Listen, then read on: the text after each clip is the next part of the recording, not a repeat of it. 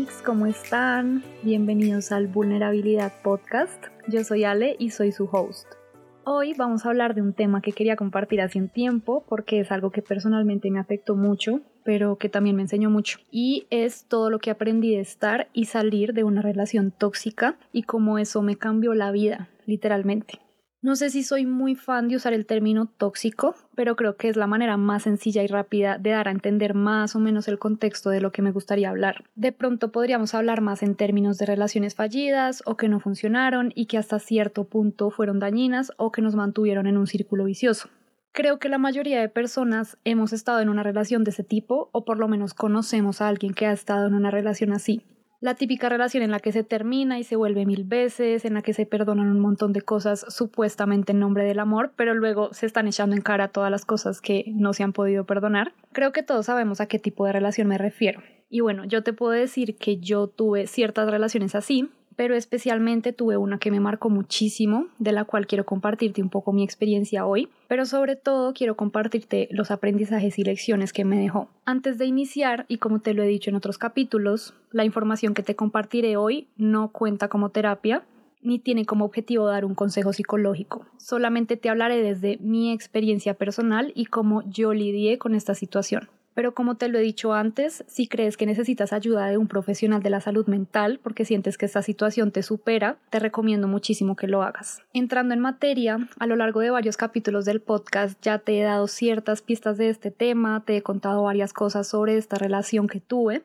pero hoy quería profundizar más y como te dije antes, hablarte desde mi experiencia personal, porque yo sufrí tanto pero tanto que de verdad sueño con poder ayudar a más mujeres u hombres a que salgan de relaciones tóxicas, porque eso fue lo mejor que me pudo pasar en la vida. Y yo me atrevería a decir que empecé a vivir mejor después de salir de esa relación. Además que muchísimas cosas cambiaron en mí, obviamente aprendí y crecí mucho, entonces quería compartirte un poquito de esos aprendizajes que tuve en esa experiencia. Y wow, la verdad es que mientras escribía este guion se me escaparon un par de lágrimas, incluso en un momento tuve que detenerme porque para mí fue muy difícil recordar muchas situaciones traumáticas y dolorosas y quiero que sepas que cada tema que trato en cada uno de los capítulos de este podcast lo hago con el corazón en la mano y son temas muy personales, muy delicados, entonces también espero mucho respeto a las personas que me estén escuchando y también lo hago porque sé que mi misión es poder ayudar a más personas con mi testimonio, así que espero que puedas verlo de esa manera y sobre todo espero poder ayudar a personas que estén pasando por una situación similar.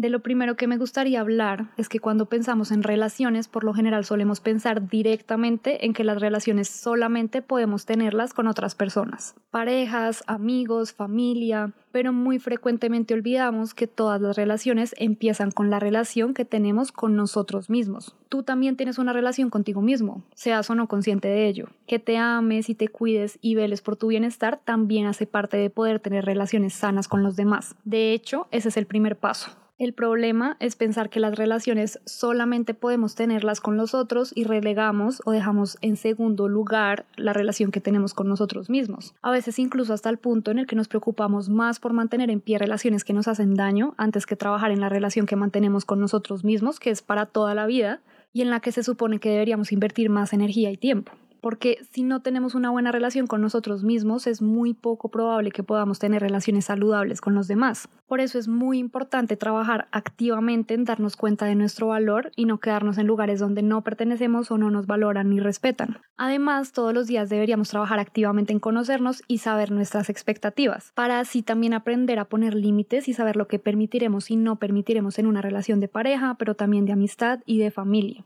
No sé si alguna vez te has sentado a pensar en eso, pero a veces vivimos tan ocupados en el día a día que se nos olvida ocuparnos de esas cosas que son realmente importantes, pues son las que nos afectan directamente en nuestra vida e interacción diaria. El quererte a ti mismo o a ti misma debería ser una tarea de todos los días, y creo que muy pocas veces nos enseñan a hacerlo. No es muy común que en el colegio o en la universidad nos hablen mucho de la importancia de construir una relación saludable con nosotros mismos, pero considero que es algo que definitivamente deberían enseñarnos desde que somos niños, porque definitivamente eso puede tener un impacto enorme en todo lo que va a pasar en nuestra vida adulta. Y creo que algo que también deberían enseñarnos desde que somos niños es aprender a desarrollar nuestra inteligencia emocional y cómo se siente y debería sentir amor. Pues yo no sé por qué, pero siento que en muchas ocasiones nos enseñan que el amor tiene que ser esta cosa sufrida, que implica un montón de sacrificios para que valga la pena, pero pocas veces nos enseñan que el amor debe sentirse como algo lleno de paz y tranquilidad, no como un esfuerzo enorme y un sacrificio que hay que padecer y aguantar para merecerlo. Obviamente eso no significa que nunca vaya a haber conflicto en una relación saludable o que todo vaya a ser perfecto, pero en una relación saludable sí debería sentirse paz y tranquilidad la mayoría del tiempo.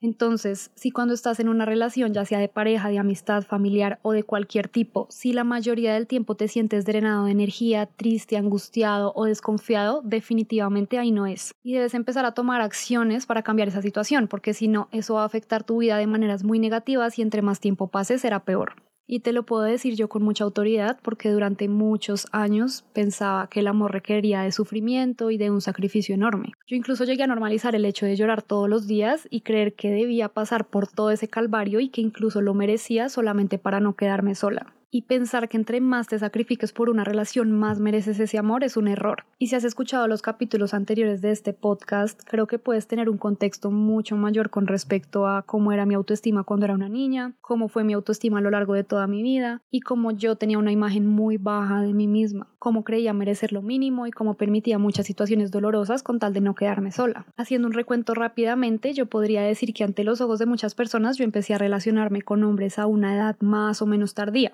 ya que yo estudié en un colegio de niñas y tenía mínimo contacto con hombres, y bueno, yo soy una mujer heterosexual, así que empecé a relacionarme con hombres casi que en la universidad después de los 16 o 17 años. Obviamente antes de eso había tenido contacto con algunos hombres, no es como que nunca lo hubiera hecho, especialmente porque cuando yo era niña y adolescente asistía a una iglesia y allí me relacionaba con algunos hombres, pero no era algo de mi diario vivir y siento que era bastante inexperta en esta área.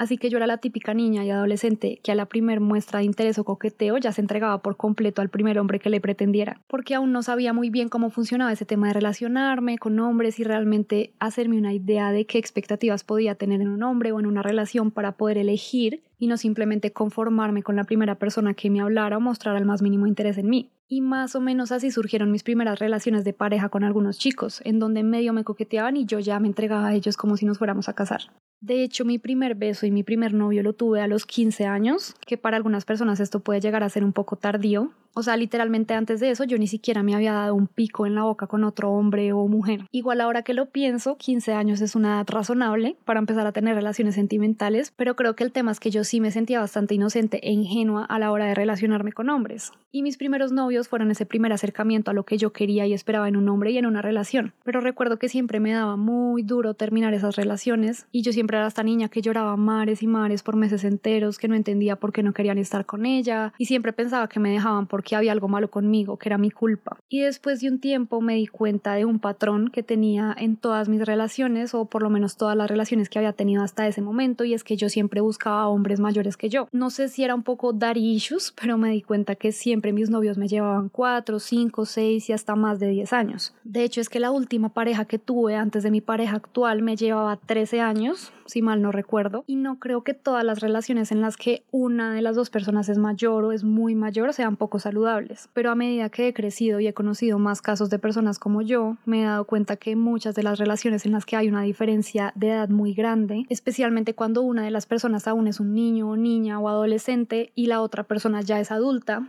suelen estar permeadas de situaciones un poco violentas, manipuladoras o abusivas, o situaciones en las que la persona adulta o mayor se aprovecha de la ingenuidad de la otra persona. Y la verdad es que últimamente me ha generado mucha desconfianza que un adulto o adulta se fije en un niño o adolescente para mantener una relación de pareja. ¿Por qué no buscaría estar con alguien de su edad? Alguien que haya vivido experiencias similares o que tenga la suficiente madurez y conocimiento para saber cómo enfrentar ciertas situaciones de la vida y particularmente cómo enfrentar una relación de pareja. Además, el hecho de que nadie de su edad haya querido entablar una relación con esa persona también me suele causar un poquito de desconfianza. Igual como te digo, sé que no todas las relaciones de diferencia de edad son así, tampoco quiero generalizar, pero hablo desde mi experiencia y la experiencia de otras personas que he visto y he conocido. Igual creo que entre más adultas sean las personas y entre más experiencia tengan en relaciones de pareja, es más probable que esas relaciones sean exitosas y saludables porque por más que haya una diferencia de edad, no necesariamente hay una diferencia tan grande de poderes, por así decirlo. Pero de lo que yo quiero hablar aquí, a lo que me estoy refiriendo específicamente, son esas relaciones entre adultos y niños o adolescentes porque creo que estas son edades muy delicadas en las que es muy probable que se facilite la manipulación justamente por la falta de experiencia y conocimiento del niño o adolescente que se está involucrando en esta relación. Y la verdad, yo considero que ese sí es un red flag que no hay que pasar por alto, ya que es muy común que niños y adolescentes aún no tengan mucho criterio para poder saber exactamente cómo poner límites en relaciones o cómo tener relaciones saludables y maduras, y es muy difícil cuando ciertas personas se aprovechan de esa ingenuidad para sacar algún tipo de provecho en esa relación, ya sea sexual, de compañía o incluso de poder.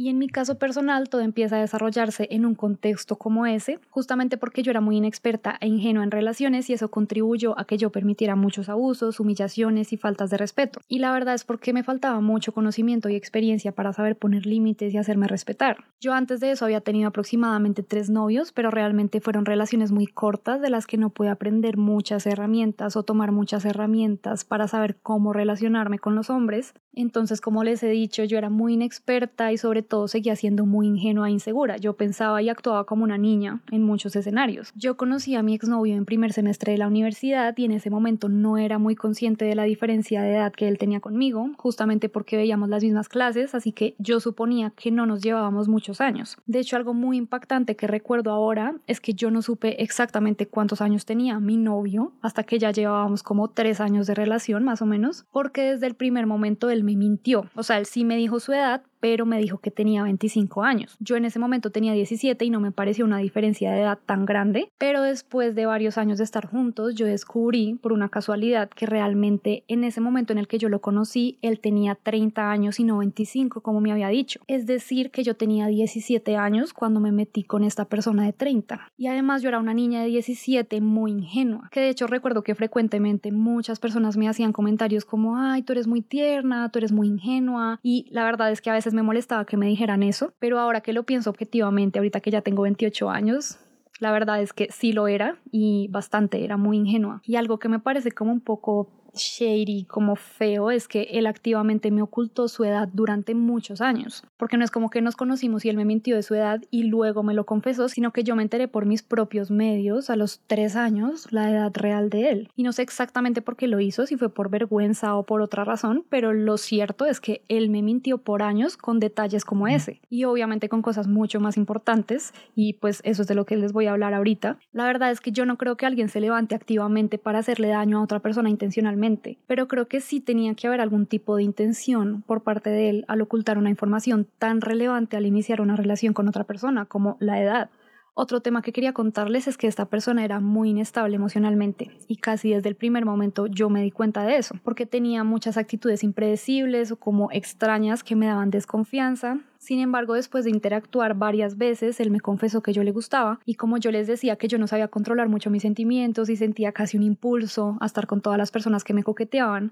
porque además, pues yo se los he contado en capítulos pasados, pero yo me sentía muy fea. Entonces, básicamente, yo sentía que casi que los hombres que se fijaban en mí me estaban como haciendo un favor. Entonces, yo empecé a sentirme atraída a esa persona simplemente porque me había dicho que yo le gustaba. Y la verdad es que todo pasó muy rápido y cuando menos me di cuenta yo ya estaba saliendo con él. Yo empecé un poco desconfiada porque sentía que todo era muy apresurado y además no me sentía muy cómoda porque hacía poco tiempo había terminado una relación, otra relación. Así que varias veces incluso él me dijo que fuera su novia y yo lo rechacé. No sé, no fueron muchas veces, o sea, tal vez dos, tres veces máximo. Pero meses después de seguir saliendo con él, él, me volvió a decir que fuéramos novios y ahí yo accedí, le dije que sí. Eh, y ahí empezó la relación más tormentosa de mi vida. Para no hacerles la historia muy larga, desde el inicio yo me di cuenta de varios red flags o banderas rojas, como se le llaman en la actualidad, en el comportamiento que él tenía. Comportamientos como, por ejemplo, él hacía comentarios, muchos comentarios de su relación anterior y de su expareja. Tenía otros comentarios extraños, como que no le gustaba salir conmigo fuera de la universidad o los fines de semana. Casi que solo nos veíamos en la universidad, en clases, en huecos, bueno, no sé cómo le digan en otros países, pero básicamente huecos es como este espacio que tienes entre clase y clase. Tampoco nos veíamos casi en vacaciones, de verdad podíamos tener vacaciones de dos, tres meses y nos veíamos una o como dos veces máximo. Así que obviamente yo tenía mis sospechas por todas esas actitudes. Y otra cosa que yo pasé por alto en su momento, pero que ahora me parece muy delicado, es que él era una persona que tomaba muchísimo alcohol pero hasta un punto que me atrevería a afirmar que era alcohólico, porque no solo tomaba en eventos sociales o los fines de semana, sino que a veces llegábamos a clase de 7 o 9 de la mañana y él ya olía whisky o algún tipo de alcohol fuerte. Y de verdad yo creo que había semanas en las que él podía tomar perfectamente 4 o 6 días a la semana o incluso todos los días. Y en ese momento pues yo no lo sabía porque yo no me veía con él todos los días, pero también como el ambiente de la universidad se movía en torno a esos ambientes de mucho alcohol, yo nunca lo vi raro porque siempre que salíamos estábamos rodeados de alcohol, pero en ese momento yo no sabía exactamente que él tomaba todos los días, por lo que les digo, yo no me la pasaba todo el tiempo con él ni salía todos los días con él. Además, como yo no conocía mucho de ese mundo, apenas me estaba adentrando a tomar porque yo tampoco nunca había tomado antes, yo empecé a tomar cuando entré a la universidad, pues en ese momento no lo vi tan extraño porque pensé que todo el mundo lo hacía. Y de hecho hay una anécdota que ahora que recuerdo, me, no sé si me da risa, me da rabia o qué, pero yo pensaba que el olor a alcohol que él tenía era su perfume. Y yo un día le dije como, oye, tu perfume huele como a alcohol, como a trago. Y él me confesó que no, o sea, que no era ningún perfume, sino que era que él a veces se levantaba y tenía una botella en su mesa de noche y se levantaba a tomar whisky. O sea, él hacía bromas con que esos eran sus desayunos en ese momento. A mí me parecía como chistoso y no sabía si lo decía en serio, si era un chiste, porque aparte era una persona que decía muchos chistes todo el tiempo y como que era súper sarcástico y así. Entonces, en ese momento a mí me parecía chistoso, pero ahora que lo pienso me aterra un poco, porque pues obviamente sabemos que una persona que siempre está en estados alterados de la conciencia, en este caso borracho, pues también tiende a ser un poco más violento, impredecible y puede tener ciertas actitudes que no tendría cuando no está tomado.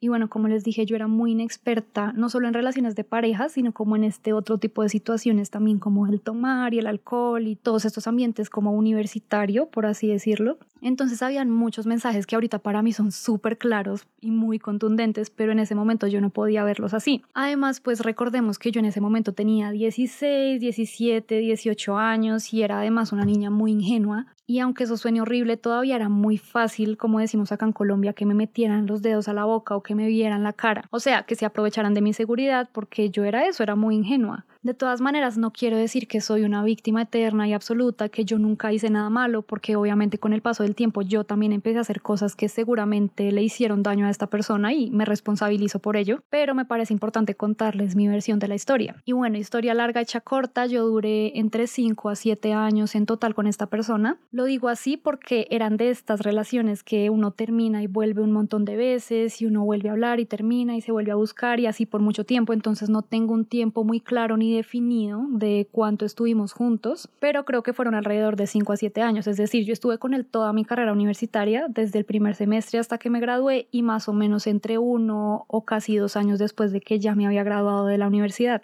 Y en todo ese tiempo que les menciono, en todos esos 5 o 7 años, él me fue infiel con su supuesta exnovia pero yo lo descubrí aproximadamente a los tres o tres años y medio después de que ya éramos novios. Igualmente esos tres años anteriores fueron una tortura para mí porque yo siempre lo supe, más por intuición que por cualquier otra cosa. Yo tenía mis sospechas, pero nunca tenía pruebas contundentes. O sea, obviamente, no sé, a veces veía mensajes, llamadas, él tenía actitudes muy raras, pero yo no tenía como tal pruebas que me confirmaran que él me era infiel. Y siempre que yo lo confrontaba con esa situación, él me evadía, cambiaba de tema, pero pues a mí siempre algo ahí ese sexto sentido de mujer me decía que algo pasaba, que él me estaba ocultando algo, pero igual yo tomaba la decisión de engañarme a mí misma, haciéndome creer que eran mis inseguridades, jugándome una mala pasada. Además que yo jamás me imaginé que fuera algo tan serio. Yo pensaba si acaso que ellos de pronto todavía se hablaban, que chateaban, que a veces se llamaban, pero no que tenían una relación paralela a la nuestra. Pues resulta que más o menos a los tres años de ser novios estábamos un día en su apartamento del momento y su supuesta exnovia entró al apartamento con llaves propias y empezó a golpearlo a él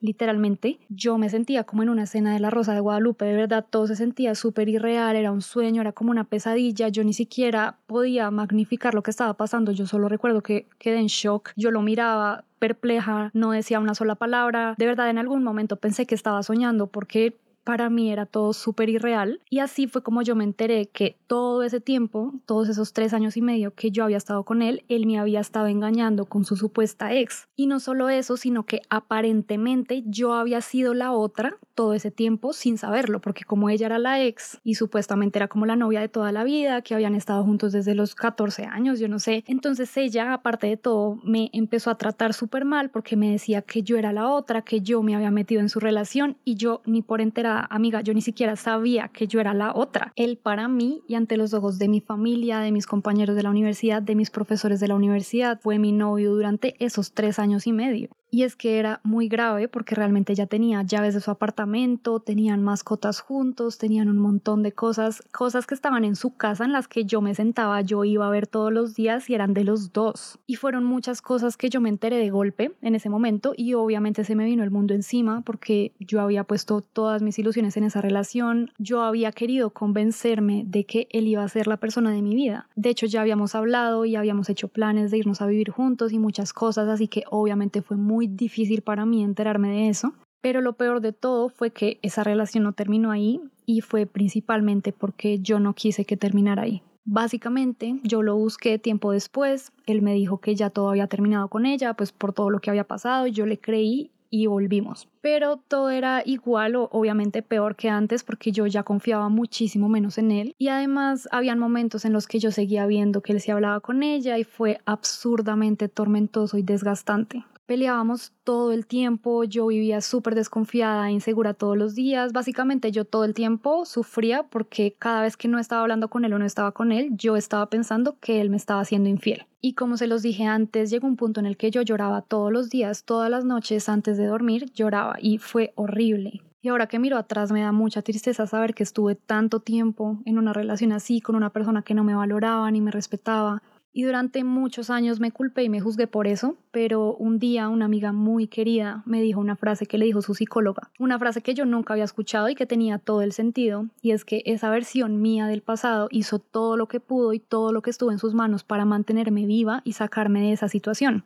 con las herramientas y los conocimientos que tenía en ese momento a la mano. Y gracias a ella es que yo puedo estar aquí hoy. Y esa frase me voló la cabeza. En ese momento pude sentir muchísima compasión por mí, por esa niña del pasado, pude abrazarla y agradecerle porque me salvó literalmente y gracias a ella estoy viva y aquí. Y es que a veces es muy común que digamos cosas como me arrepiento de esto, como pude permitir algo así, pero lo que no entendemos es que cuando decimos esas cosas, esa versión de nosotros no sabía lo que sabemos hoy. Y justamente sabemos todo lo que sabemos hoy porque esa versión del pasado tuvo que pasar por esas situaciones y experimentó todas esas cosas.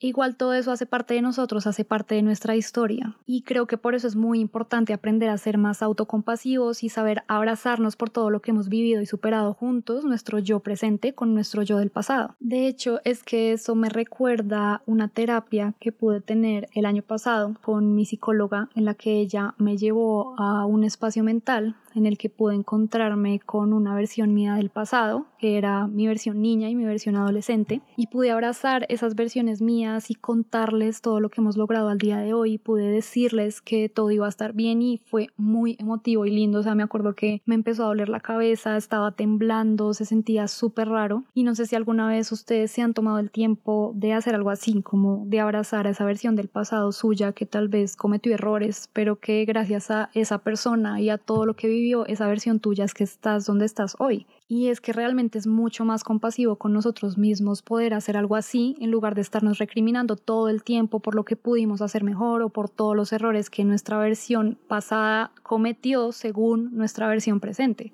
Pero volviendo al tema de las relaciones, siento que un grande problema es pensar que alguien más nos puede salvar o que esa es la tarea de nuestra pareja, salvarnos. Y cuando lo pensamos bien incluso eso termina siendo tremendamente injusto también con la otra persona a la que le estamos atribuyendo y delegando toda esa responsabilidad, porque no es tarea de nadie más salvarte que tuya. Es tu responsabilidad trabajar en tu crecimiento personal y solo cuando eres capaz de trabajar en tu crecimiento personal es que puedes saber qué necesitas o qué puedes esperar en una relación y además puedes exigirlo sin esperar que te completen o que le den sentido a tu vida o que te salven porque tú ya lo hiciste por ti mismo con anterioridad. Y no sé si alguna vez te has preguntado qué es el amor. Si buscamos en el diccionario, la primera definición que sale es sentimiento de vivo afecto e inclinación hacia una persona o cosa a la que se le desea todo lo bueno. Y como te lo decía antes, siento que hay una mala concepción con respecto al amor en la mayoría de escenarios, por lo menos el amor de pareja, y es que nos enseñan que el amor requiere de mucho sacrificio y que es como esta cruz súper pesada que hay que cargar. Y no sé si alguna vez te has preguntado cuántas cosas has hecho supuestamente en nombre del amor.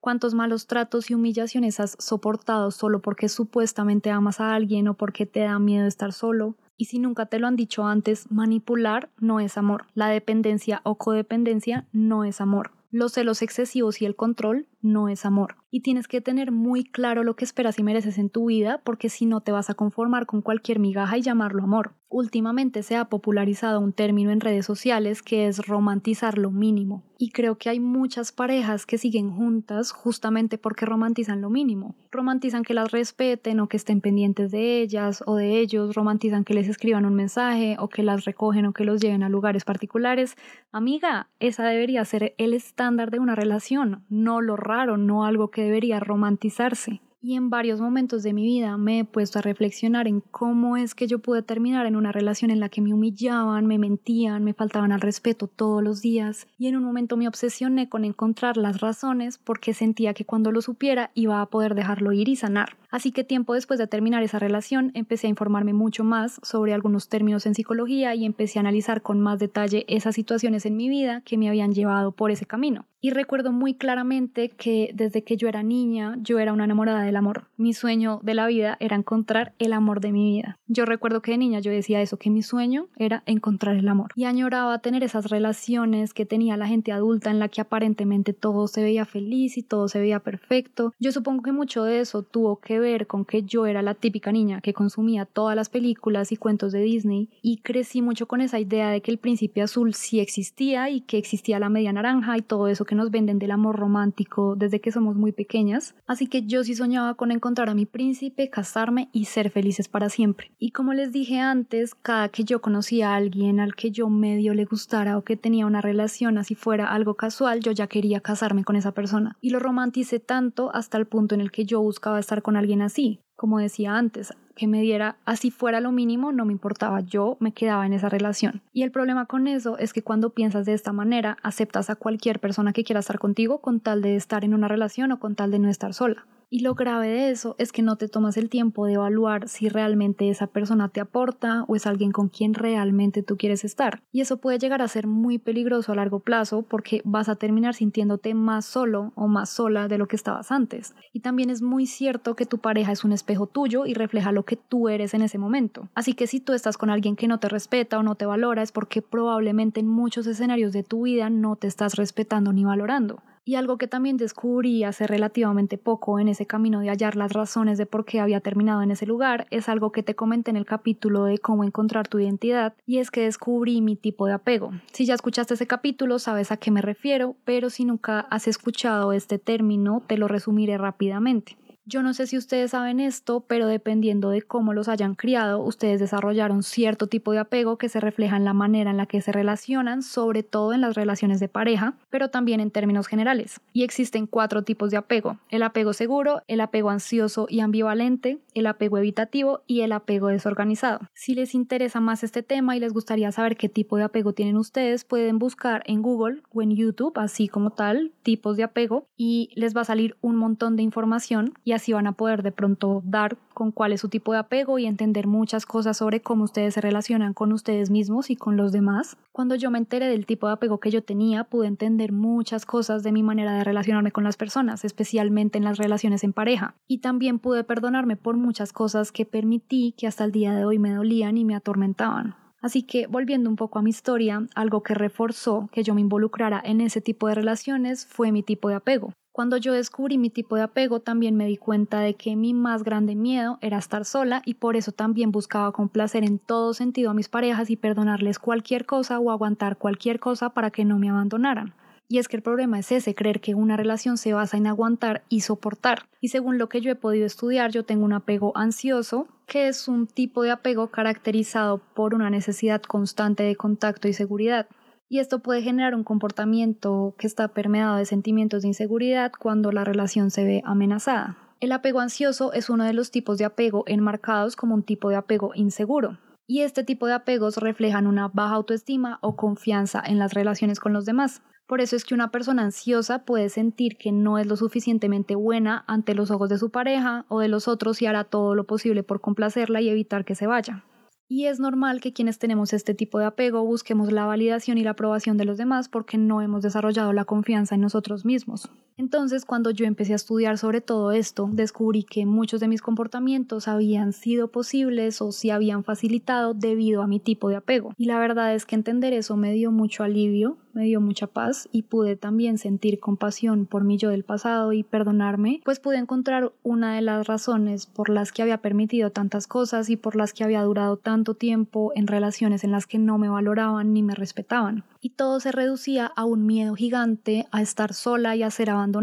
que ese es el core o el centro de mi tipo de apego un apego que necesita reafirmación constante de que no me van a dejar o abandonar y cuando entendí eso pude empezar a perdonarme poco a poco y entendí por qué me aferraba tanto a una sola persona para no estar sola porque creía firmemente en que nadie iba a querer estar conmigo, que si esa persona me dejaba nadie más se iba a fijar en mí, no iba a poder tener otra relación nunca más. Y eso sumado a otros problemas de autoestima que ya había venido desarrollando y reforzando con el paso de los años, que ya les he contado un poco en episodios anteriores, y eso resultó en que yo no solo terminara en relaciones de este tipo, sino que también me mantuviera en ellas por años.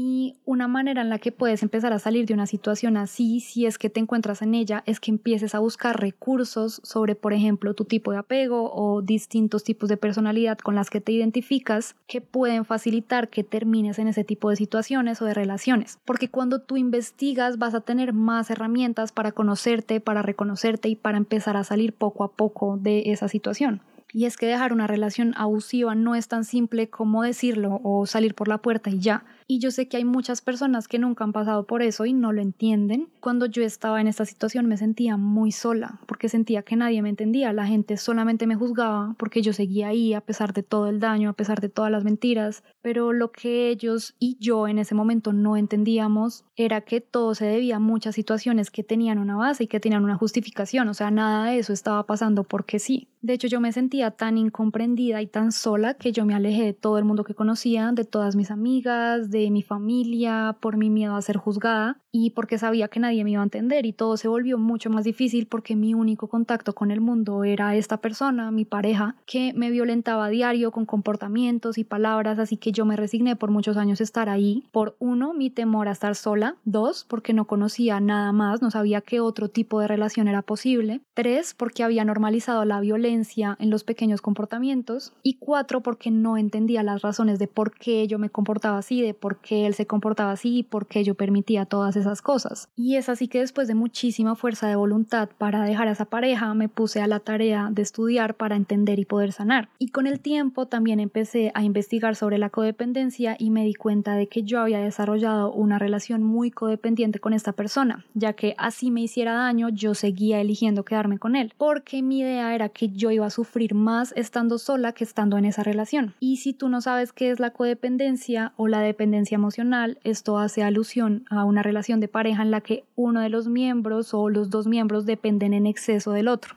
Y hay muchos comportamientos dañinos en esa relación, tanto para sí mismos como para la pareja o en general para la relación. Y yo en un punto sentía que me había involucrado tanto sentimentalmente con esta persona que nos hacíamos mucho daño, porque obviamente yo también en algún punto le hice daño. También parte de mi proceso de sanación ha sido darme cuenta y reconocer que yo no solamente fui una víctima, sino que también en algún momento yo hice daño y tuve comportamientos dañinos hacia esa persona, porque parte de crecer también implica reconocer tu lugar y tu responsabilidad en las relaciones y entender que no eres solamente una víctima, sino que tú también puedes hacerte cargo y responsabilizarte por todo lo que tú también pudiste hacer mal. Y después empecé a estudiar otros términos como el trauma bond, que en español podría traducirse como un vínculo traumático. El trauma bond es básicamente un mecanismo que se da en este tipo de relaciones que se sostiene mediante traumas compartidos, en donde hay abuso. Y es un vínculo emocional conocido como vínculo traumático que se desarrolla a partir de un ciclo repetido de abuso, de evaluación y refuerzo positivo. Y es natural desarrollar ese tipo de vínculo con alguien que al inicio te trata bien o te trata con amabilidad. Y ese es el problema que muchas personas desde afuera no entienden, y es que obviamente estas relaciones tóxicas y abusivas no empiezan como terminan. Es decir, la mayoría o muchas de esas relaciones abusivas empiezan con una lluvia de afecto y amor y regalos y atenciones, y de ahí es como todo empieza a deteriorarse y se empiezan a introducir comportamientos abusivos y agresivos, faltas de respeto, todo esto de manera progresiva. Y la transición es tan sutil que es muy difícil darte cuenta cómo pasaste de un punto A a un punto B. Y con el paso del tiempo es normal que empiecen a haber también manipulaciones. Y estos intentos de manipular por lo general son exitosos porque la persona que está siendo manipulada recuerda esos primeros días de inicio de la relación y cómo creen que pueden volver a estar con esa persona amorosa del es muy difícil salir de ahí, pero es muy fácil dejarse manipular, porque como se vive a punta de ilusiones y de esperanzas de que algún día volverán a estar con esa persona que los conquistó, a mí eso me pasó y fue muy difícil entender que yo no podía cambiar a mi pareja y que él no iba a volver a ser supuestamente la persona de quien me enamoré. Y es que luego yo me di cuenta de que yo no me había enamorado de esa persona y de esa relación, sino de la posible persona y relación que yo soñaba que podía tener con él. Y ese es un problema, creer que puedes cambiar a alguien o a la relación. Porque si tú estás con una persona que no quiere trabajar en sí mismo o mejorar o que no hace ningún esfuerzo por tratarte bien o al menos reconocer que te hace daño, ¿por qué querrías estar con una persona así? Y siento que muchas personas toman decisiones súper relevantes y trascendentales como casarse o tener hijos con la ilusión de que esa situación va a cambiar a la persona, pero después es absolutamente devastador cuando se dan cuenta de que eso no pasa. Ningún matrimonio ni ningún hijo va a cambiar a otra persona, la otra persona solamente va a cambiar cuando decide hacerlo. Es por eso que verle el potencial a alguien o verle el potencial a una relación y pensar que cuando todo cambie será mejor y siempre vivir en el futuro es un error. Si esa persona en este momento o esa relación no se encuentran a la altura de tus expectativas y de lo que tú mereces en este momento, no puedes quedarte ahí aferrada a la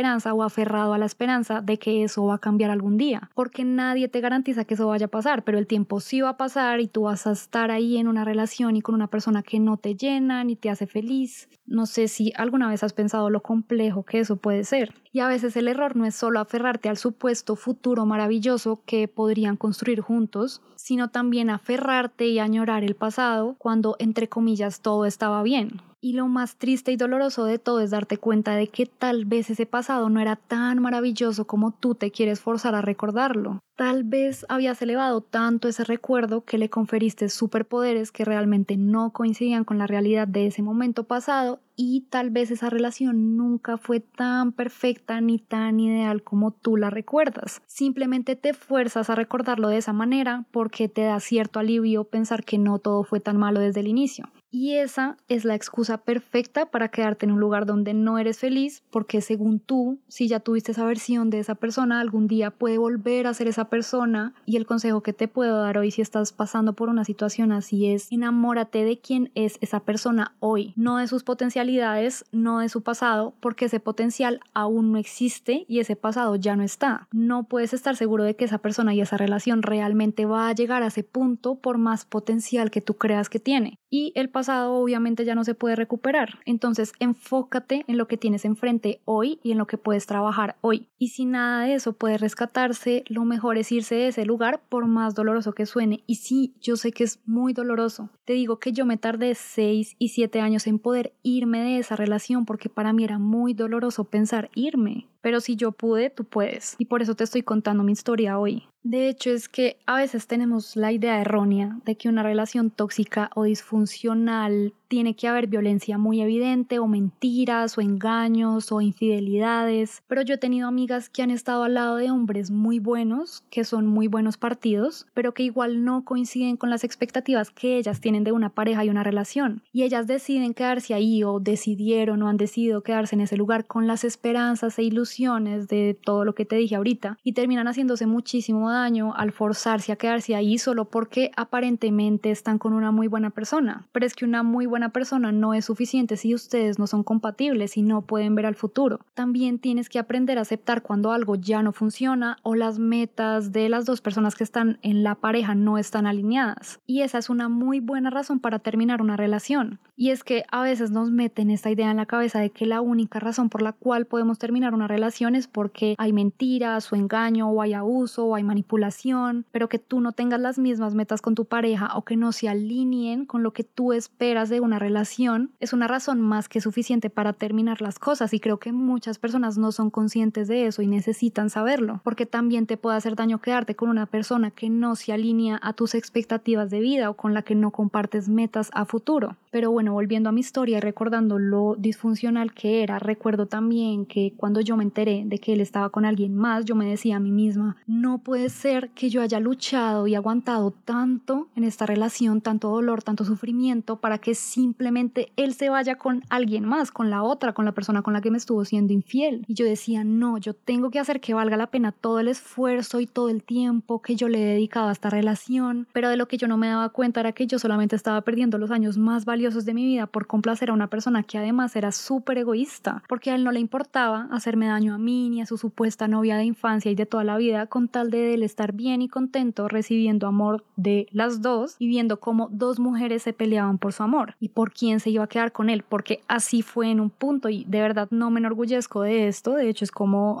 momentos que me mantienen humilde, pero sí recuerdo que esta mujer me escribía y me decía que por favor los dejara ser felices, que ella me fuera para que ella se pudiera quedar con él como si él fuera un premio. De hecho, es que ella lo ayudaba económicamente. Y recuerdo muy bien que en un momento ella me dijo que si yo lo podía mantener como ella lo mantenía. Y en ese momento yo estaba tan metida en esa situación que yo me sentía mal y yo decía, no, yo no lo puedo mantener como tú. Y me sentía genuinamente mal. Y ahora que lo pienso, es como, es en serio que nos estamos peleando por quién va a mantener a este hombre hecho y derecho de 33 años o 34, o sea, ya ni siquiera sé cuántos años tenía en ese momento. Y de verdad que ahora me parece como, me da esta risa, pero me da rabia y como que me parece muy surreal haber hecho parte de esta situación y estarme peleando por un hombre con otra mujer, porque es que aparte desde niñas nos enseñan a competir justamente por eso, por la atención de hombres. Y yo sé que ella también era una muy buena mujer o es una muy buena mujer y realmente me da tristeza como que ella haya decidido quedarse en esa situación, pero bueno, obviamente yo no soy quien para juzgar, no sé qué está pasando en este momento, pero realmente lo que más me alegra de todo es que yo ya no estoy en esa situación, ya no estoy más en ese círculo vicioso y una de las lecciones más grandes que me llevo de eso es jamás perder mi dignidad por otra persona otra vez, porque es que en ese momento yo no era capaz de ver eso y yo me aferraba a que tenía que hacer valer mi tiempo y mi esfuerzo cuando toda esa energía yo podría realmente estarla invirtiendo en mis sueños, en mis proyectos,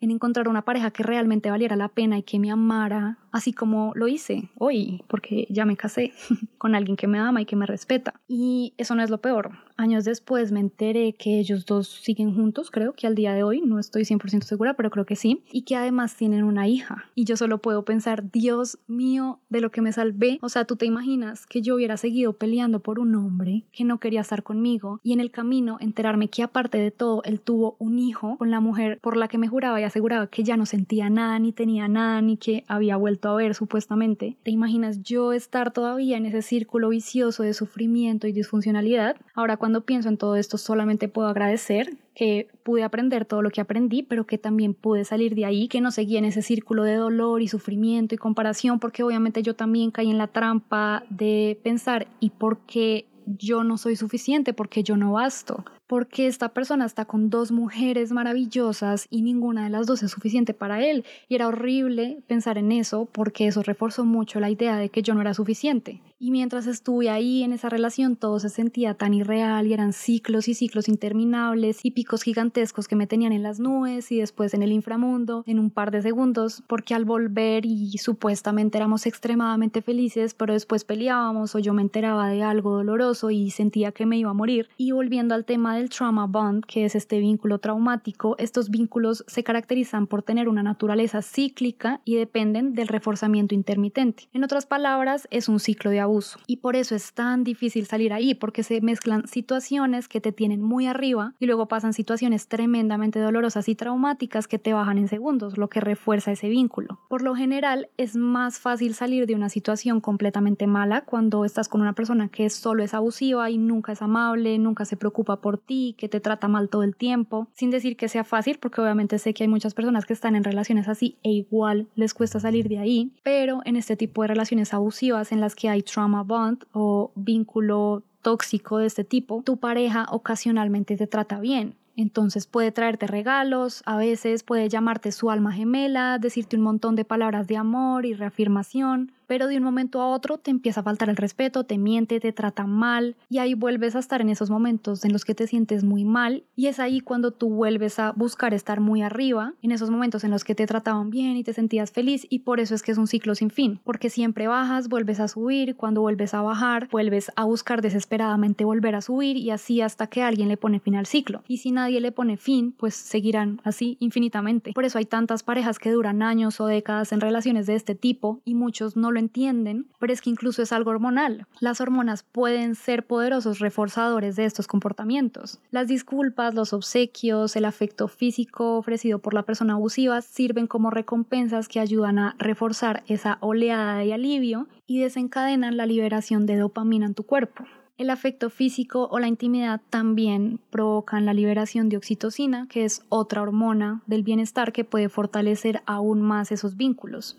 Y por eso cuando tú estás abajo, buscas que tu cuerpo vuelva a liberar esas hormonas que te brindan bienestar y por eso es un ciclo tan adictivo y difícil de salir que muchos no entienden. Por eso eventualmente el amor empieza a eclipsar el miedo a más abusos y a medida que se recupera lentamente esa sensación de confianza se puede volver a ignorar o suprimir los recuerdos del comportamiento pasado hasta que el ciclo comienza otra vez. Por eso es que si tú tienes una amiga, un amigo, un conocido que está en una situación así, no es tan fácil como solo decirle, ay, ya de déjalo, es muy obvio que te hace daño, ya déjalo, porque dejar a esa persona en serio puede llegar a ser casi como empezar a sufrir de un síndrome de abstinencia. Por eso es que en este tipo de relaciones te puedes sentir muy infeliz y es posible que incluso ya no te guste tu pareja, pero aún así te sientes incapaz de terminar las cosas. Y cuando intentas irte, te sientes angustiado física y emocionalmente y cuando amenazas con que te vas a ir, tu pareja te promete que va a cambiar, pero realmente nunca hace ningún esfuerzo por hacerlo y te obsesionas con buscar los días buenos, usándolos como una excusa para demostrar y para justificar que realmente le importas a tu pareja, según tu versión. Y pones excusas y defiendes su comportamiento cuando otros expresan su preocupación o te dicen como, oye, de verdad está pasando esto, no deberías estar con esa persona, pero tú sigues confiando en esas personas y sigues esperando que vas a poder cambiarlos en algún momento. De hecho, los proteges, proteges las cosas que te hacen, el daño que te hacen,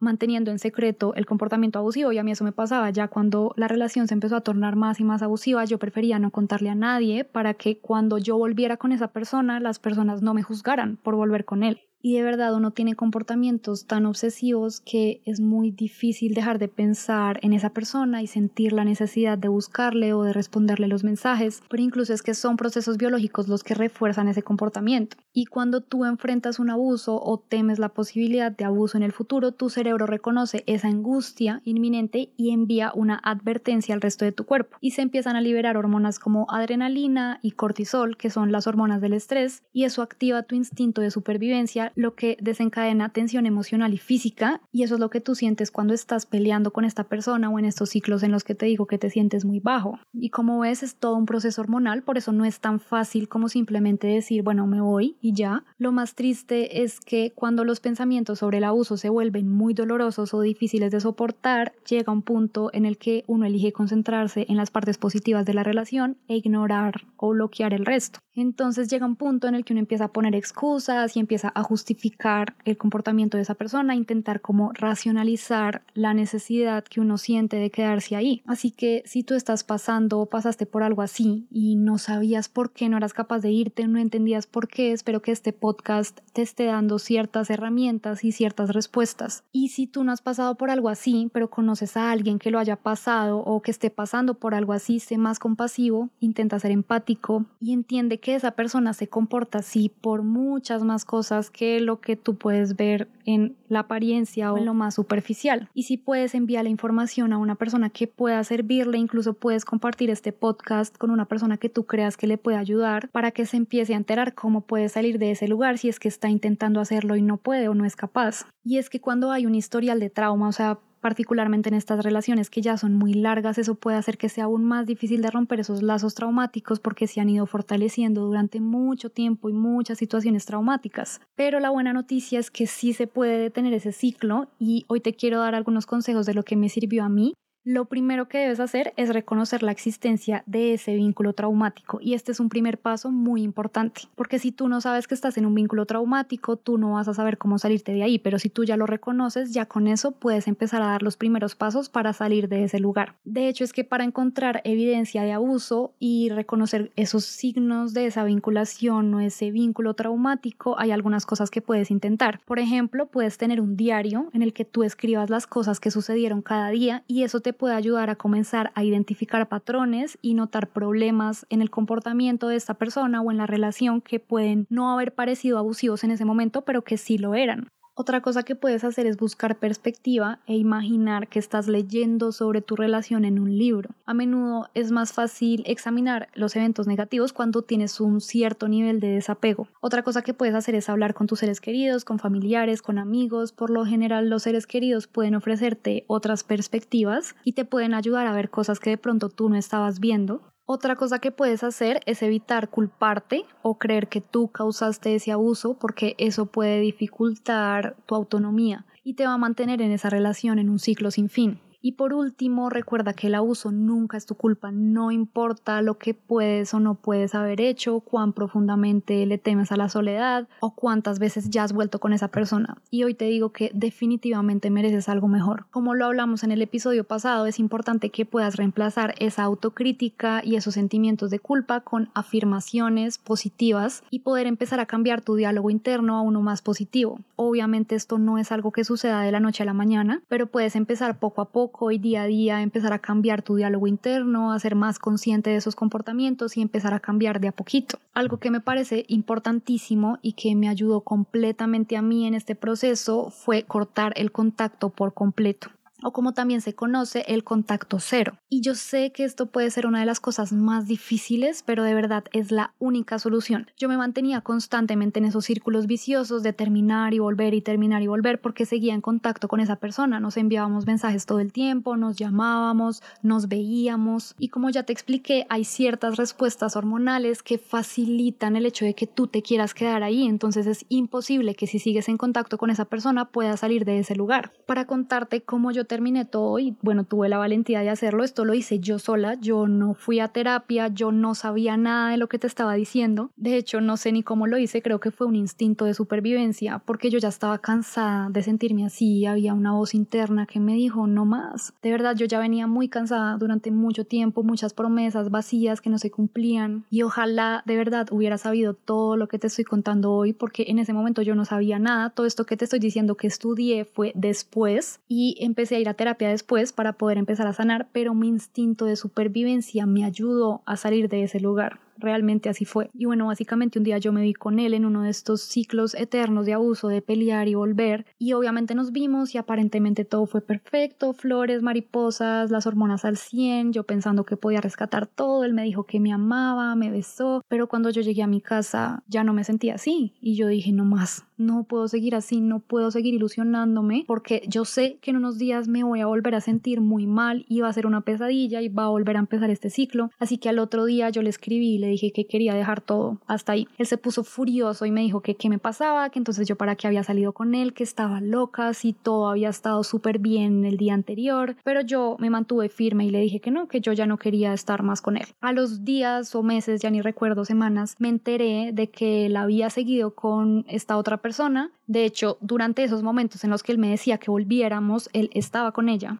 y aunque me dolió mucho, sí sentí alivio porque sabía que había tomado la decisión correcta. Y yo se lo dije. Él intentó buscarme muchas veces después de eso. Yo tuve que bloquearlo de todas mis redes sociales, pero él me enviaba correos, me escribía por YouTube, por Instagram y algunas veces caí, debo admitirlo, le respondí algunos mensajes, pero después de eso me di cuenta que no podía seguir en ese círculo vicioso, entonces logré mantenerme firme, nunca lo volví a ver desde esa última vez que te digo que tomé la decisión de no estar más con él y no sé exactamente cuánto ha pasado, pero yo creo que ya son de pronto cuatro o cinco años de contacto cero. Y lo logré, amiga, lo logré. Si yo pude, tú puedes, pero tienes que cortar el contacto. De verdad, es la única solución. Y obviamente si puedes y está dentro de tus posibilidades buscar ayuda profesional, hazlo. Pero si como yo estaba en ese momento, yo en ese momento no podía pagar terapia ni podía ir a psicología, estudia, busca información, hay mucha información libre en Internet, en Google, en YouTube, hay muchos psicólogos que comparten información gratuita y realmente es que la información es poder, el conocimiento es poder y te puede ayudar a abrir los ojos y ayudarte a salir de esa situación. Como te dije, yo empecé a estudiar después de ya haber salido de la relación, pero estudiar me pudo ayudar a sanar y a darme cuenta de muchas cosas, a perdonarme muchas cosas, también a entender un poco del comportamiento de esta persona y todo eso me ayudó y yo sé que te puede ayudar a ti a ver todo con mucha más claridad. Yo sé que duele muchísimo aceptar que no va a funcionar y cuando te das cuenta de que no eres una prioridad para esa persona es extremadamente doloroso, por eso es más fácil engañarte y hacerte creer que sí le importas a esa persona porque te da miedo estar solo, porque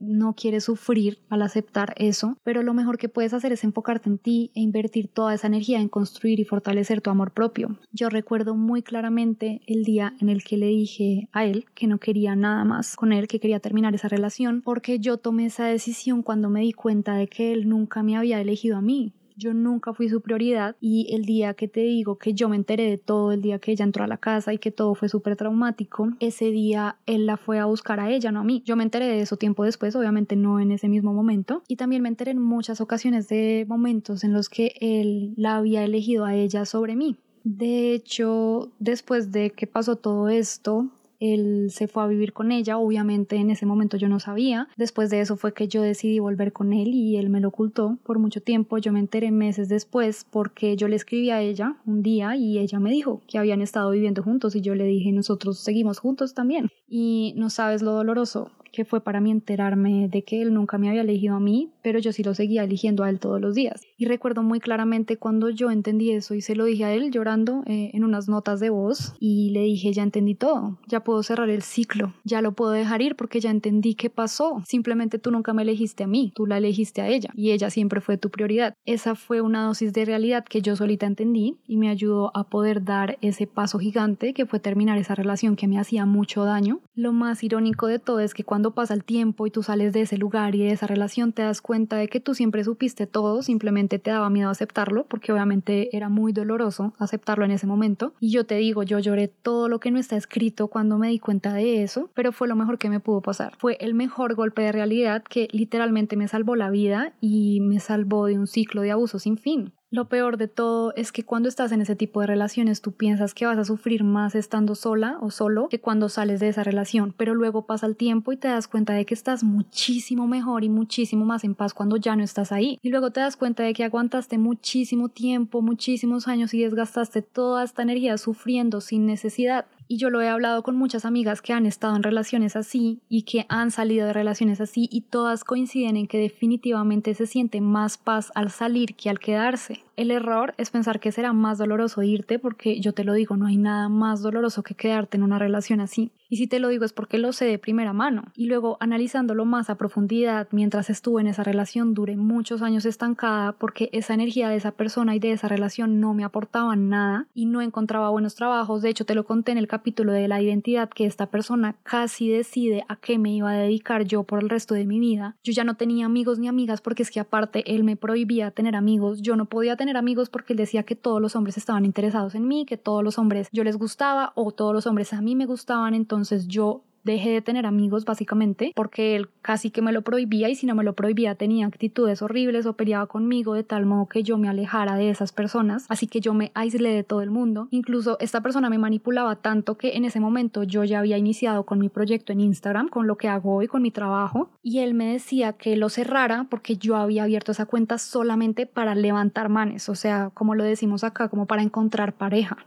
Y él decía que yo empecé mi proyecto, o sea, lo que es ahorita mi trabajo, para que más hombres me desearan. Y para evitar peleas, yo estuve a punto de cerrar mi cuenta en varias situaciones. Y de verdad ahora lo pienso y digo, yo no puedo creer que yo casi renuncio a mi sueño, que es este, por otra persona. Además que ahorita mi trabajo es una de las cosas que le da mucho sentido a mi vida. Ustedes no saben lo feliz que a mí me hace el poder compartir esta reflexión con ustedes, el compartir esta información, en ayudar a otras personas, porque yo siento que ese es mi propósito de vida y me levanto todos los días y me acuesto todos los días con ese propósito. De hecho, trasnocho un montón, trabajo un montón y aún cuando estoy cansada sigo trabajando en esto porque mi misión, yo siento que mi misión es poder ayudar a la mayor cantidad de personas que pueda con mis plataformas, con base en todas las experiencias que yo he vivido que me han ayudado a ser una mejor persona y a salir adelante. Y eso es lo que ahorita más me llena de paz y yo casi renuncio a mi propósito de vida por complacer a otra persona que ni siquiera me amaba, que ni siquiera me respetaba. Yo no sé si a ti te ha pasado eso, pero ¿crees que vale la pena? Ahorita que yo te cuento mi historia, ¿crees que valía la pena que yo hubiera renunciado a eso por una persona así? Y como te lo dije en el capítulo de la identidad, yo permití que esa persona me moldeara su voluntad, que me dijera cómo vestirme según lo que a él más le gustaba y lo que él consideraba más atractivo, que me dijera qué trabajos conseguir aun cuando esos trabajos no me llenaban como me lo que hago hoy. Y yo acepté todo eso para que él se quedara conmigo, para que no me abandonara. Y yo permití que alguien más definiera mi vida y mis gustos solo para no quedarme sola. Y sabes qué, no valió la pena. Solamente terminé sintiéndome más rota, más vacía, con el autoestima por el suelo, con el corazón roto. Y tardé muchísimos años en poder sanar eso. De hecho, creo que aún tengo algunas secuelas de eso que me ha costado dejar atrás, porque yo duré muchos años bajo ese control que me ha costado no transferir ciertas actitudes y comportamientos a mi relación actual. Por ejemplo, yo recuerdo que al inicio de mi relación con Dani, que es mi esposo, me daba miedo salir con amigas o cuando ya vivíamos juntos me daba miedo llegar un poco tarde si había salido con una amiga porque yo pensaba que él se iba a poner bravo o que me iba a tratar mal o que me iba a ignorar y yo siempre le escribía justificándole con quién estaba y le mandaba fotos. Incluso él nunca me lo pedía ni me exigía nada, de hecho él me daba mi espacio para que yo disfrutara con mis amigas, pero yo siempre salía de afán temiendo lo peor, que de pronto él me estuviera esperando en la casa súper bravo, pero yo siempre llegaba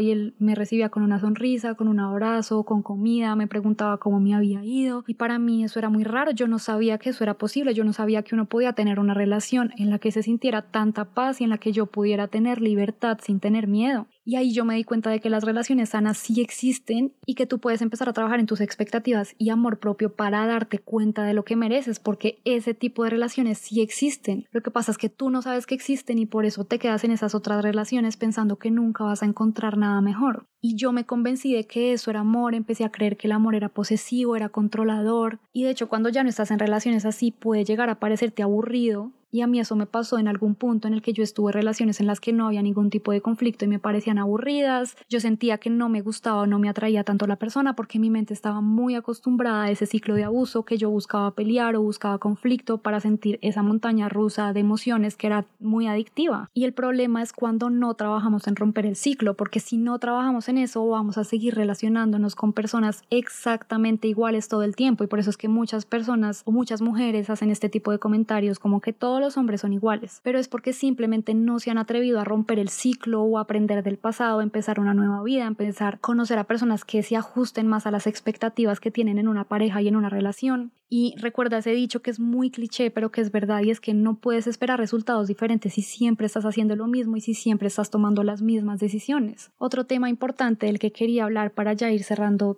todo este tema, y te lo dije antes, es que tienes que dejar de hacerte la víctima y debes asumir tu responsabilidad en esa situación tú no puedes esperar que nadie te salve. Esa es exclusivamente tu responsabilidad. Nadie puede sacarte de esa relación si no lo haces tú. Tienes que atreverte y tú no puedes exigirle a alguien que te ame y te respete y te valore si tú no lo haces contigo mismo o contigo mismo. Porque es que si tú te amaras y te respetaras no estarías con una persona que te trata así. Por eso es tan importante que practiques tu amor propio todos los días, que trabajes en ese amor propio. Como te lo decía en el capítulo pasado, el amor propio es una práctica, es un camino, no es una meta y tienes que asegurarte de dar un pasito cada día para llegar a donde quieres llegar. Y es que nadie puede convencerte de que te ames si tú no lo haces. A mí me decía todo el mundo, mi mamá, mi hermana, mis amigas, incluso amigos de él me llegaron a decir en ocasiones que me diera cuenta de cómo él me trataba. O sea, literalmente, amiga, date cuenta. Y yo me rehusaba, yo lo justificaba y decía que no, que él me quería, pero realmente todo eso era porque a mí me daba miedo estar sola. Y es que las humillaciones a las que yo me sometía en esa relación no era solamente que él me mintiera y que me fuera infiel, sino que verbalmente me humillaba incluso de manera pública. Recuerdo muy claro verlo gritándome enfrente de desconocidos y yo rogándole para que no se fuera, o cómo me dejaba sola y yo me tenía que devolver sola de lugares peligrosos en una ciudad tan peligrosa como Bogotá. Incluso recuerdo un suceso muy particular en el que él estaba cocinando, yo estaba en la cocina viéndolo y me dijo que me corriera porque yo estorbaba, que siempre estorbaba. De hecho, días después de esa situación, recuerdo que estábamos en una reunión con unos amigos y estaban acomodando un televisor y yo estaba en medio y él me dijo que lo único que yo sabía hacer era estorbar todos mis amigos me miraron sorprendidos y yo recuerdo que salí corriendo a llorar al baño, pero después salí y me quedé ahí. O sea, no, no entiendo, no entiendo por qué hacía esas cosas. Y luego veía que le invitaba a salir a ciertas amigas mías por chat e incluso algunos amigos nuestros dejaron de salir con nosotros porque no soportaban ver cómo él me humillaba. De eso me enteré después porque me lo contaron, pero es muy triste que tanta gente te lo diga y tú no seas capaz de verlo y de tomar la decisión de irte. Es que incluso mis papás estaban tan desesperados porque yo terminara esa relación, que en un punto cuando yo me gradué me enviaron cinco meses a Estados Unidos a ver si por fin yo me alejaba de él y lo dejaba. De eso me enteré después porque me lo contó mi hermana, pero todo ese tiempo yo seguía hablando con él a escondidas porque yo no estaba dispuesta a aprender la lección y yo era la única persona que podía darse cuenta de eso y tomar la decisión sola, porque como te dije, nadie puede salvarte si tú no tomas la decisión de hacerlo. Y ya para ir terminando, solo me parece muy importante resaltar que otro error común es normalizar los celos o el control excesivo. Yo recuerdo que esta persona llegó a controlarme hasta el punto en el que yo tenía que enviarle fotos de con quién salía y era muy obsesivo y era muy desconfiado porque yo recuerdo que incluso yo le enviaba fotos cuando salía con amigas, eh, no sé, de frente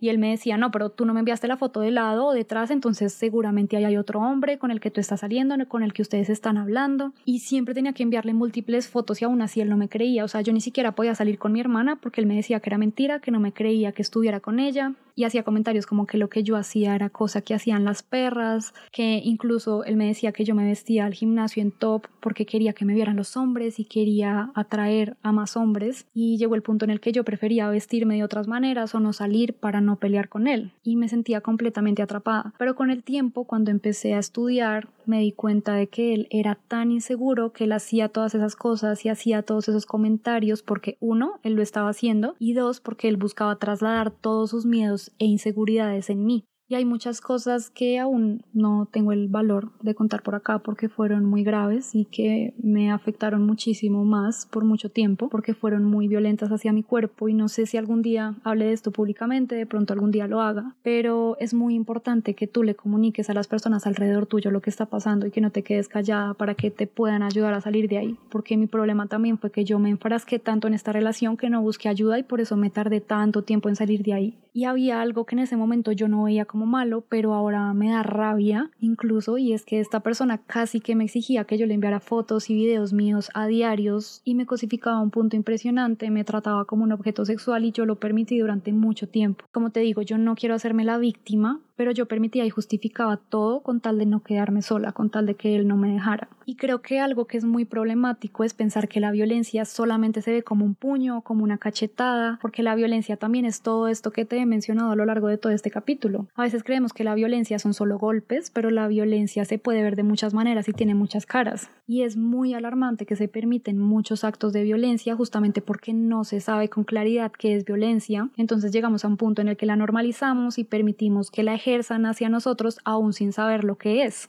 Y lo más problemático de todo es que esto es progresivo y empieza a empeorar con el tiempo, no es algo que suceda de sopetón, y es muy normal que en esta cultura latinoamericana se justifiquen muchas actitudes violentas que son injustificables. De hecho, es que yo recuerdo justificar a esta persona porque tuvo una infancia difícil y porque sufría de depresión clínica muy fuerte y como yo siempre he sido una persona muy empática, yo sentía compasión por él y por esas situaciones difíciles de su vida y lo defendía y lo quería salvar. De hecho, en algún punto yo pensé que era mi responsabilidad salvarlo y sanar su depresión, así eso me costara a mí mi salud mental, que de hecho luego pasó, como se los conté en el capítulo pasado, estuve deprimida durante un año por muchas de estas situaciones que se acumularon y yo me enfrasqué tanto en eso que me olvidé de mí. Y cuando terminemos me di cuenta de que yo había volcado toda mi energía en salvarlo, pero nadie estaba haciendo lo mismo por mí y empecé a pensar quién me va a proteger y quién se va a ocupar de mí, de mis inseguridades cuando yo no puedo hacerlo por mí misma, porque cuando tú le das todo de ti a alguien más y luego terminas con esa persona te das cuenta de que no dejaste nada para ti, te quedaste vacía porque le diste a esa persona todo lo que tú tenías.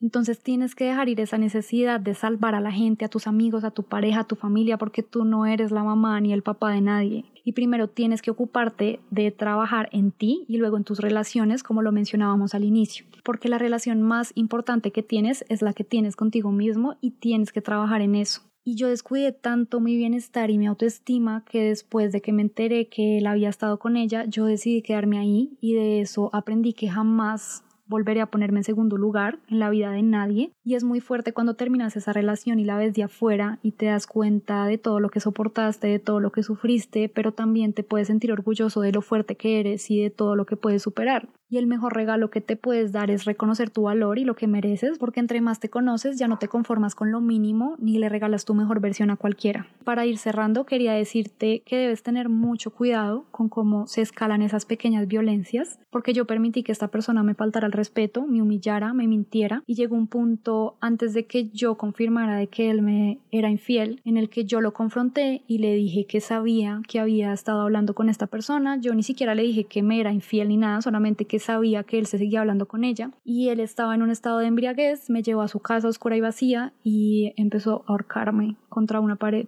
y me empezó a decir que yo estaba loca, que me estaba inventando todo y yo la verdad me sentí tan mal y me manipuló tanto que en algún punto yo sentí que eran mis inseguridades haciéndome creer cosas que no eran. Casi que yo le pedí disculpas por confrontarlo. Con los años yo descubrí que eso se llama gaslighting y que también es violencia. Y es básicamente hacerte creer que estás loca o loco o que te estás inventando las cosas para que esa persona se pueda salir con la suya. El gaslighting es un patrón de abuso emocional en el que la víctima es manipulada para que llegue a dudar de su propia percepción, juicio o memoria y esto hace que la persona se sienta ansiosa, confundida o incluso depresiva. Obviamente es un mecanismo de manipulación y este es otro término que puedes buscar para terminar de entender lo que puede estar pasando en tu caso si estás en una relación de este tipo. Y también sería bueno que te informaras sobre la ley del hielo o sobre el silent treatment o tratamiento del silencio, que es básicamente que te ignoran o hacen como que tú no existes y eso también es violencia. Me parece muy importante hablar de esto porque siento que muy pocas personas lo saben y muy pocas personas también lo están diciendo y por eso permanecen muchas personas en este tipo de relaciones, en estos ciclos viciosos de abuso.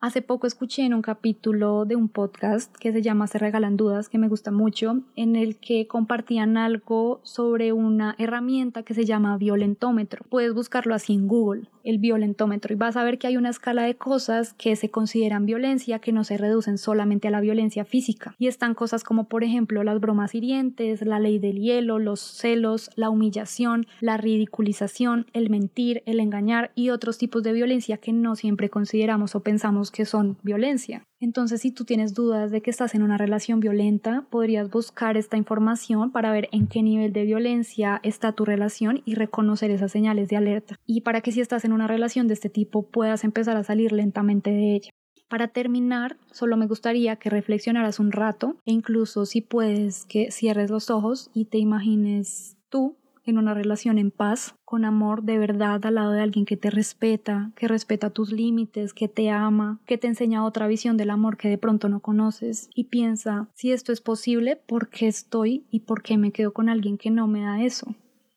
Quiero que sepas hoy que el amor sano sí existe y estoy segura de que puedes encontrarlo. Solamente debes tomar el valor de investigar por qué estás pasando por esa situación, responsabilizarte de tus actos, responsabilizarte de ti mismo, hacerte cargo de ti mismo o de ti misma para poder salir adelante, porque como ya te lo dije, nadie más lo hará por ti. Te lo repito, si yo pude, tú puedes. Y bueno, amiga o amigo, espero que este capítulo te haya ayudado mucho. De verdad que mi idea era poder ayudar a muchas personas que de pronto se estén sintiendo así. Entonces, como te lo dije, si conoces a alguien a quien le pueda ayudar este capítulo, envíaselo para que de verdad pueda empezar a darse cuenta y salir de este tipo de relación que le puede estar haciendo muchísimo daño. Y espero que te pueda haber hecho reflexionar un poquito sobre lo que mereces y sobre la posibilidad de que las relaciones sanas sí existen. Muchas gracias por escucharme y cuéntame en mis redes sociales cómo te pareció este capítulo. Muchas gracias por escucharme. Chao, chao.